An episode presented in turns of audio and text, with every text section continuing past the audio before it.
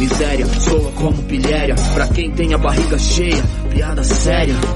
Fadiga pra nós, pra eles férias, morre esperança. E tudo isso aos olhos de uma criança. Gente, carro, vento, arma, roupa, aos olhos de uma criança.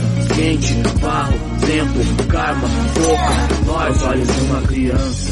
Mente, sarro, alento, calma, moça, olhos de uma criança. Sente, cigarro, atento, alma, doce, morte, olhos de uma criança. Boa tarde.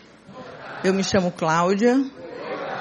Faço parte do CR da IBC, sirvo na Delegacia da Mulher com a Gleice e hoje sou, eu sou assistente social aposentada do, da Antijustiça Febense e hoje eu coloquei o meu talento de assistente social à disposição do Senhor, né? Eu sirvo com Gleice e estou servindo na comunidade do Curió, onde tem uma, uma um trabalho que nasceu do ato de compaixão da IBC e ele funciona no Curió e eu estou lá para ajudar a se tornar um projeto organizado, né, com é, fichas, com organização das crianças, que precisa, a gente precisa ter uma ideia de como é que são as famílias. Eu me prontifiquei para lá. E queria colocar para vocês, que vocês pensassem sobre pais para criança, em cima de um exemplo de que eu vivi.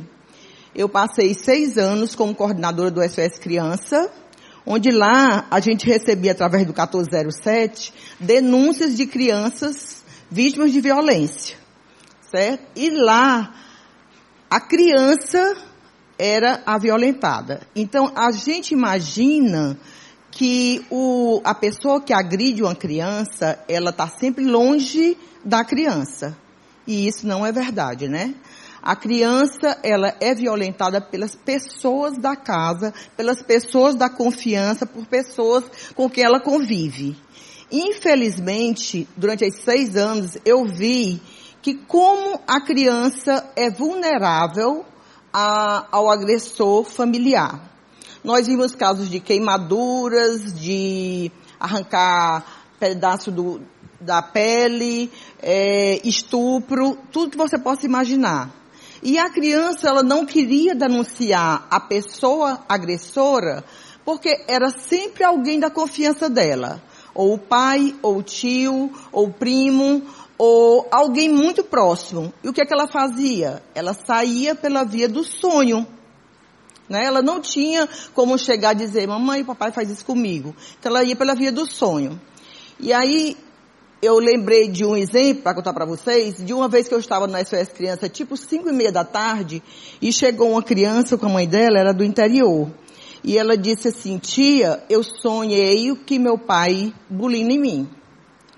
Aí a mãe dela disse, mas o, o problema é que as três crianças têm o mesmo sonho. Meu pai bulina, meu pai bulina. Como é que três crianças têm o mesmo sonho, gente? o pai bulinava as três crianças. Certo? Quando elas iam dormir, ele bulinava as três crianças. E aí, naquela hora, me deu um choque, porque você é mãe. Aí o que, é que você pensa? Onde é o lugar que nós pensamos que é o lugar de paz da criança, de segurança? O lar, né? Então, diante do que nós vivemos hoje na internet, do que nós temos aí de informação, quem é que é responsável pela pai dessa criança? Os pais. Né? A escola, a igreja, qualquer pessoa pode ajudar, mas um dia que ela vai aprender a o que correto, o respeito com quem é. Hoje eu não sou mais a Cláudia assistente social, eu sou a Cláudia, avó da Isabela e Ana Júlia, duas meninas gêmeas que são a vida da vovó Cláudia. E hoje eu sou a observadora daquilo que eu vivi lá. Porque você pensa que a criança não passa a ansiedade, o roer as unhas, o ficar ansiosa, o ficar agitado. Ela é normal de uma criança isso, normal de uma criança ser feliz, é ser alegre, é ser, como a gente diz, danada, né? Pular, porque quando não isso não acontece, tem algo errado e algo errado ao seu redor. Com certeza. Então, assim, o que eu vi nesse dia, ela chegou e disse, tia, a gente eu sonho, aí ela disse, chame as outras duas. Eu chamei, todas três sonhavam. Essa história me marcou tanto que nesse mesmo dia a gente fez, mandou chamar a mãe para conversar com mais detalhes, uma tia, e a gente chamou, e ele é do interior, e a gente trouxe para cá, trouxe para Fortaleza, e ele foi preso depois, tá certo? Acontece, hoje nós estamos na delegacia, eu, Gleice, um grupo que é uma benção na nossa vida, é, a gente, a gente pensa que a gente vai lá abençoar, mas a gente que é abençoada, a gente escuta as histórias, e as agressões, quando eu vejo, essa semana tinham três crianças com elas. A criança de três anos sabia dizer exatamente assim, mãe, fura o bucho do meu pai. A faca, se ele vai fazer contigo, então a criança sabe como é que essa criança vai ser futuro. Três anos. Fura o bucho do meu pai, porque ele vai te agredir. Ele chega todo dia em casa, ele agride quatro filhos. Então, ele diz isso, fura o bucho do meu pai com a faca. Então, é no ambiente familiar, é no, no lugar onde se chama lar, que a gente faz com que as crianças sejam, vivam na, no ambiente de paz ou não. Nós queremos muito que a escola integral resolva, as minhas netas ficam na escola integral. E eu observei, elas são muito mais ativas como como leitura e outras coisas mais. Mas o real ensinamento, elas não pegam no celular. Porque se ela pega meu celular, ela pode ver o que eu não tenho, o tudo que tem lá. Eu tenho todo o cuidado do celular, eu apago tudo antes para casa delas, porque eu recebo tudo, né? Tem coisa, essa semana eu recebi, você que recebeu, uma foto de arte de uma cabeça com vários coisas do órgão genital do homem que recebeu. Era tudo amarrado. Isso é arte. Então, assim, são coisas que a minha neta vai, vai olhar e ela vai ver. Então, eu sou a responsável, você pai, você mãe, é o responsável pela paz da criança. Porque se ela aprender que dentro de casa é o lugar seguro para ela ir, quando ela estiver em perigo, ela vai para casa e não para a rua. Eu trabalhei a minha vida inteira, eu sou funcionária da ICEBENSE, e hoje ainda não servi nos presídios porque eu passei a minha parte a minha vida profissional toda lá dentro. E todos os meninos, 90% dos problemas vinham de onde? De um lar disfuncional. Ou o pai drogado, alguma coisa nesse sentido. Então não adianta que eu e você queiramos que a escola, que a igreja ou que qualquer pessoa eduque. A obrigação do dia que eu resolvi gerar é minha. E ela vai ser para sempre. Hoje eu tenho duas filhas adultas, todas duas são servas do Senhor. E as minhas netas são criadas também assim. E hoje eu continuo com a mesma responsabilidade com a Isabela e com a Ana Júlia, de mostrar para elas que se ela tiver alguma coisa, a vovó está aqui para acolher, para ajudar. Que a paz que ela tem é comigo. Não é a escola é boa, eu amo a escola que elas, que elas estudam, Batista, eu faço, gosto muito, mas na verdade, a minha experiência do SOS Criança me disse uma coisa, a criança, ela tem paz dentro de casa. Ela precisa ter o seu lar como lugar seguro que ela vai ficar. O lugar seguro onde ela vai ficar. Porque é, nessa época, ele foi extinto, esse projeto, ele se transformou em CREAS. Nós tínhamos um 1407. E as pessoas ligavam para a gente, para a gente ir lá. Quando nós chegávamos lá, nós não acreditávamos que nós pudéssemos ver um pai queimando um filho com ferro. Mas existia.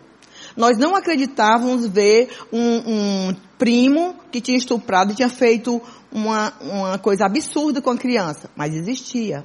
Nós não acreditávamos onde a criança estava toda roxa, de palmada, de pau, mas existiu. Isso é uma realidade. E eu fiquei com pena quando ele foi, ele não foi extinto, ele tornou-se CREAS.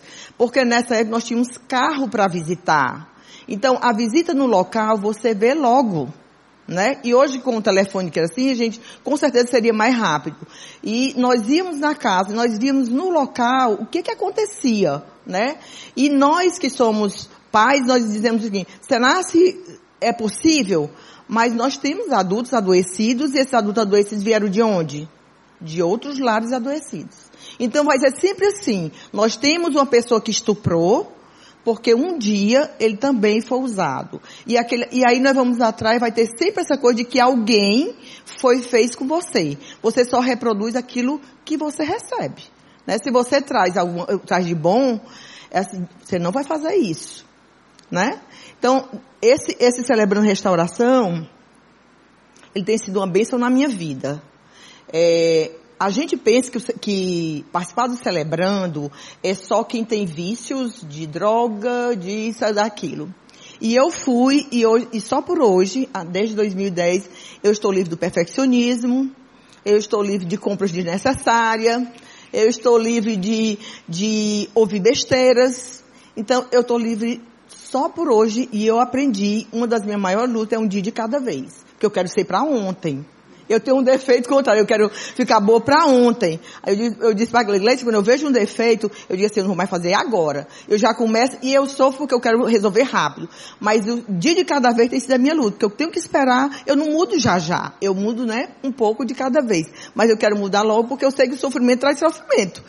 Problemas traz problemas. E eu quero resolver rápido, né? E se eu tivesse conhecido esse, projeto no, lá no SOS Criança, talvez eu tivesse implantado lá para alguns pais, né? Talvez eu tivesse levado essa experiência para lá, porque nós sabemos que os, os pais faziam isso, não porque eles fossem maus, mas porque ele era um fruto de um lar também ruim, né? De um lar onde fez mal a eles. Se eu tivesse conhecido esse programa, com certeza a gente tivesse feito isso lá e a gente tivesse salvo alguns pais. Nós salvamos muitas crianças das situações difíceis que elas ficavam. Mas eu não contribuí tanto assim com os pais. Eu teria feito, com certeza, uma réplica do CR lá. Tá certo? Muito obrigada pelo silêncio.